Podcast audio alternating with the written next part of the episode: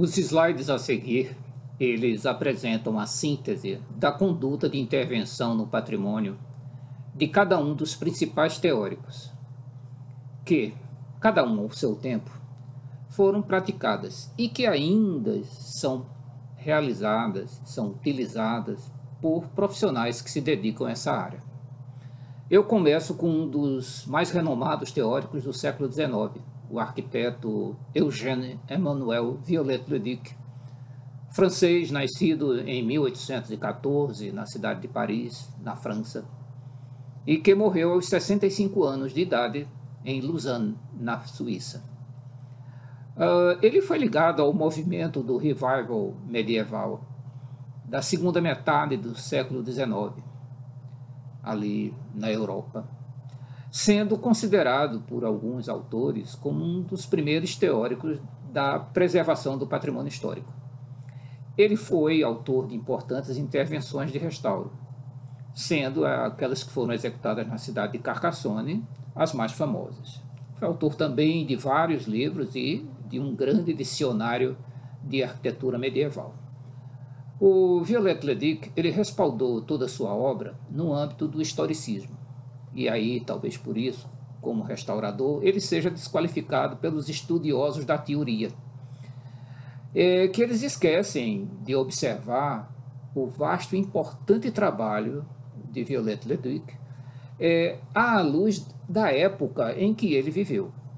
Para ele, para Viollet-le-Duc, as unidades estilísticas e formais da edificação elas deviam ser perseguidas o arquiteto que foi responsável por intervenções de restauro é, podia melhorar e até aperfeiçoar uma obra quando ele possuía informações e um profundo conhecimento sobre a arquitetura em que estava trabalhando. É errado dizer que ele perseguia a forma original e primitiva de uma edificação, com a eliminação de todos os acréscimos posteriores. Uh, para isso, é, eu vou citar um trecho de um relatório para a restauração que ele participou da Catedral de Notre-Dame de Paris. Ah, nesse tem um trecho no relatório que ele afirma, aspas, estamos longe de dizer que é necessário eliminar todas as adições posteriores à primitiva construção e trazer de volta o monumento à sua antiga forma. Pelo contrário, acreditamos que cada parte adicionada, em princípio, deve ser preservada, consolidada e restaurada conforme seu próprio estilo, com descrição de um religioso e completa abnegação de opinião pessoal. Então, esse trecho de relatório mostra esse cuidado que ele tinha com ah, os acréscimos. Acréscimos válidos de todas as épocas passadas. Bom, em contraposição a Violette Leduc, temos o inglês John Ruskin, nascido em Londres no ano de 1819, que viveu muito para aquela época. Ele morreu com 80 anos, numa cidadezinha inglesa, lá por em torno de, do ano de 1900, na virada do século. Ele foi escritor, crítico de arte, crítico social, foi também um poeta e desenhista sua produção sobre arquitetura e arte influenciaram muito o romantismo da era vitoriana. É, não se tem notícia que tenha executado nenhuma intervenção de restauro. Atuou mais no âmbito da, da literatura, da teoria. Ele deixou um legado importante de ensaios, sendo o mais famoso para a nossa área profissional a denominada As Sete Lâmpadas da Arquitetura, que foi de 1849 e um outro livro, outro ensaio, uh, denominado Pedras de Veneza, de 1851. Bom, é, Ruskin foi um líder do movimento denominado anti-restauração, que era totalmente antagônico a Violette Leduc. A glória do monumento estava na sua idade, e o edifício deveria morrer com dignidade. Ele acreditava que as marcas do tempo eram necessárias à garantia da autenticidade do bem. Ele era peremptório ao afirmar que a restauração correspondia à destruição do monumento. uma conduta semelhante a ressuscitar mortos. Era melhor se manter a ruína que restaurá-la. Na sequência, é, nós temos o austríaco Alois Hegel, nascido em 1858. Ele foi um historiador de arte, trabalhando durante 11 anos como curador do Museu de Artes Aplicadas de Veneza. Mais tarde, ele se tornou professor da Universidade de Viena, onde fundou a Escola Vienense de História da Arte. Em 1902, ele foi nomeado presidente da Comissão de Monumentos Históricos da Áustria e ficou encarregado de empreender a reorganização da legislação de conservação dos monumentos austríacos. Ele faleceu em Viena em 1905. Bom, o Hegel ele superou o romantismo de Ruskin. Seu ponto de partida era a observação do monumento, uma apreensão subjetiva determinada pela percepção que este gera ao espectador, ou seja, aquele que testemunha e vivencia a história. Ele foi o precursor da questão dos valores de um bem, quando afirmou que estes mudam ao longo do tempo. Para ele, só 60 e poucos mais anos agregava valor de antiguidade a uma obra. No seu livro de 1903, O Culto Moderno dos Monumentos, listou outros valores como histórico, de uso, de rememoração intencional, de arte, de novidade, Uh, na sequência, nós temos o tcheco eh, Max Dvrag, nascido por volta de 1874 na Boêmia. Também historiador de arte, professor da Universidade de Viena e membro da Escola de História da Arte de Viena. Ele empregava a metodologia do Gestaltdichter, ou do mecanismo ou funcionamento do pensamento, do intelecto. Ele se preocupava muito com como é que a mente funciona, como é que o intelecto é, raciocina. Em 1907, ele realizou um grande inventário dos monumentos austríacos e também uh, na Hungria. Uh, para Dvorak, o, a principal causa da degradação do patrimônio não era a ação do tempo, com seus diversos agentes naturais, mas a atividade humana, sintetizada na negligência, na ignorância, na ausência de interesse cultural. Ele defendia com veemência o conservar ao máximo. Em 1916, ele editou um texto é, denominado Catecismo da Preservação dos Monumentos. Ele desenvolveu a ideia da relação do monumento com seu entorno e das relações dos conjuntos históricos com a paisagem. Ah, na sequência temporal, na linha de tempo, nós temos o arquiteto italiano nascido em Roma, em 1836, o Camilo Boito. Ele foi atuante até sua morte, em 1914 e restaurou inúmeros prédios antigos e monumentos históricos. Segundo a maioria dos autores, atribui-se a ele a busca da conciliação dos conflitos de condutas em que os seus contemporâneos, Violette Leduc e Ruskin, é, travavam. E ele procurava sempre uma harmonização uh, do pensamento de um com o pensamento do outro. Ele discordava sempre dos extremos de ambos. Um por aceitar a morte simples dos monumentos, e o outro por considerar todas as alterações e complementações que uma edificação tinha como ações arbitrárias, o que a gente já viu que não é bem assim.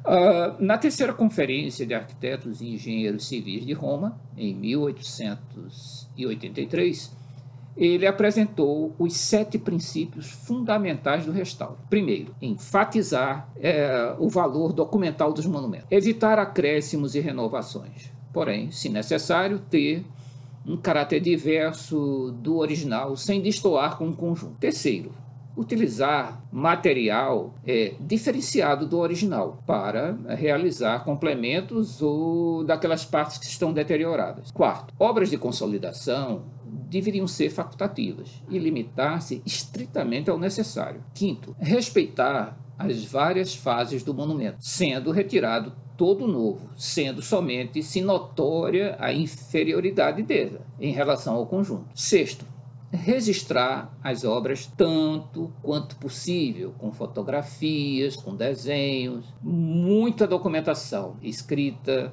muitas descrições de tudo que fosse nele realizado durante a intervenção. Sétimo, colocar uma placa apontando a origem e as obras de restaurações que foram realizadas. Mais uma ação aí para é, o registro, para tornar visível a, a, a, história da edificação. Seguindo Boito, temos o Gustavo Giovannoni, é o próximo da lista, sem dúvida.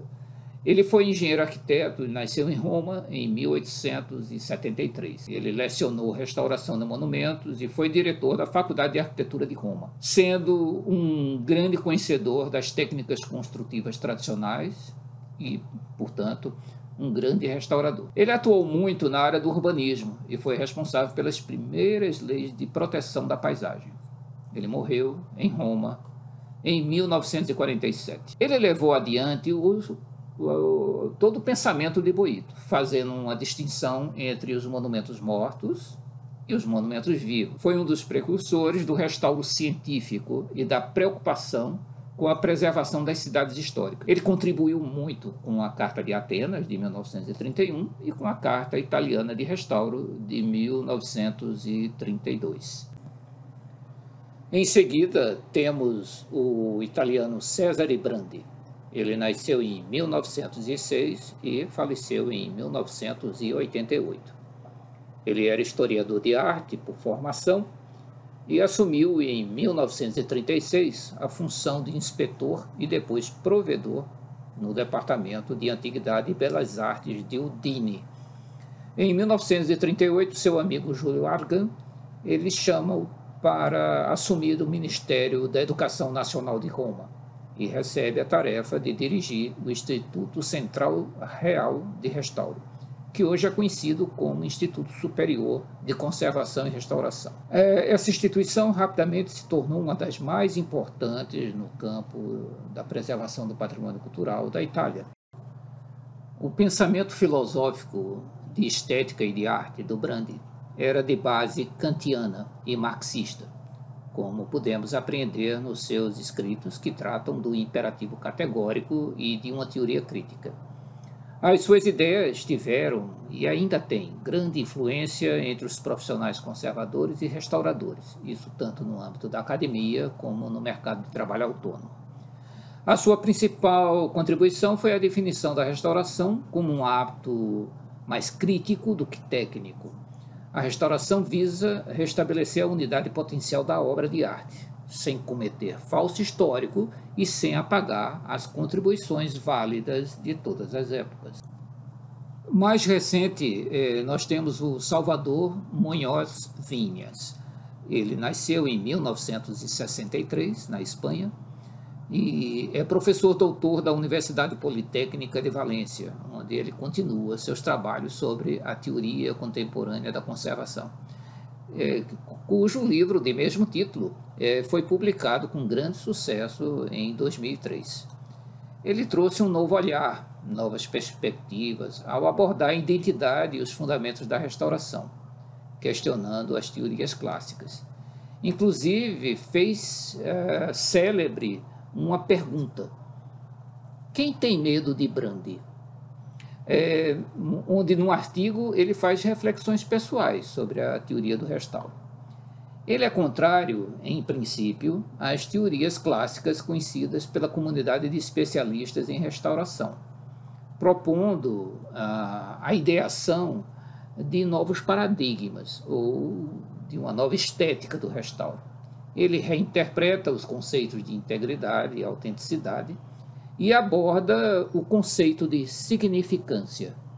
Bom, esses são os principais teóricos do restauro. Mas eh, na modelagem de um quadro mais amplo dessa teoria, para se identificar os paradoxos conceituais entre os princípios enunciados e para formular uma análise mais consistente a gente tem que conhecer as cartas, as recomendações, resoluções, tanto nacionais como internacionais, elaboradas desde a década de 1930 e que, desde então, elas orientam os profissionais conservadores sobre as condutas e os procedimentos mais avançados para as intervenções no patrimônio. Elas são conhecidas com o nome de cartas patrimoniais e há uma reunião delas e disponíveis na internet que podem ser baixadas com facilidade. No site do IFAM, por exemplo, há quase uma totalidade dessas cartas, recomendações e resoluções. Bom, eu encerro aqui essa primeira parte.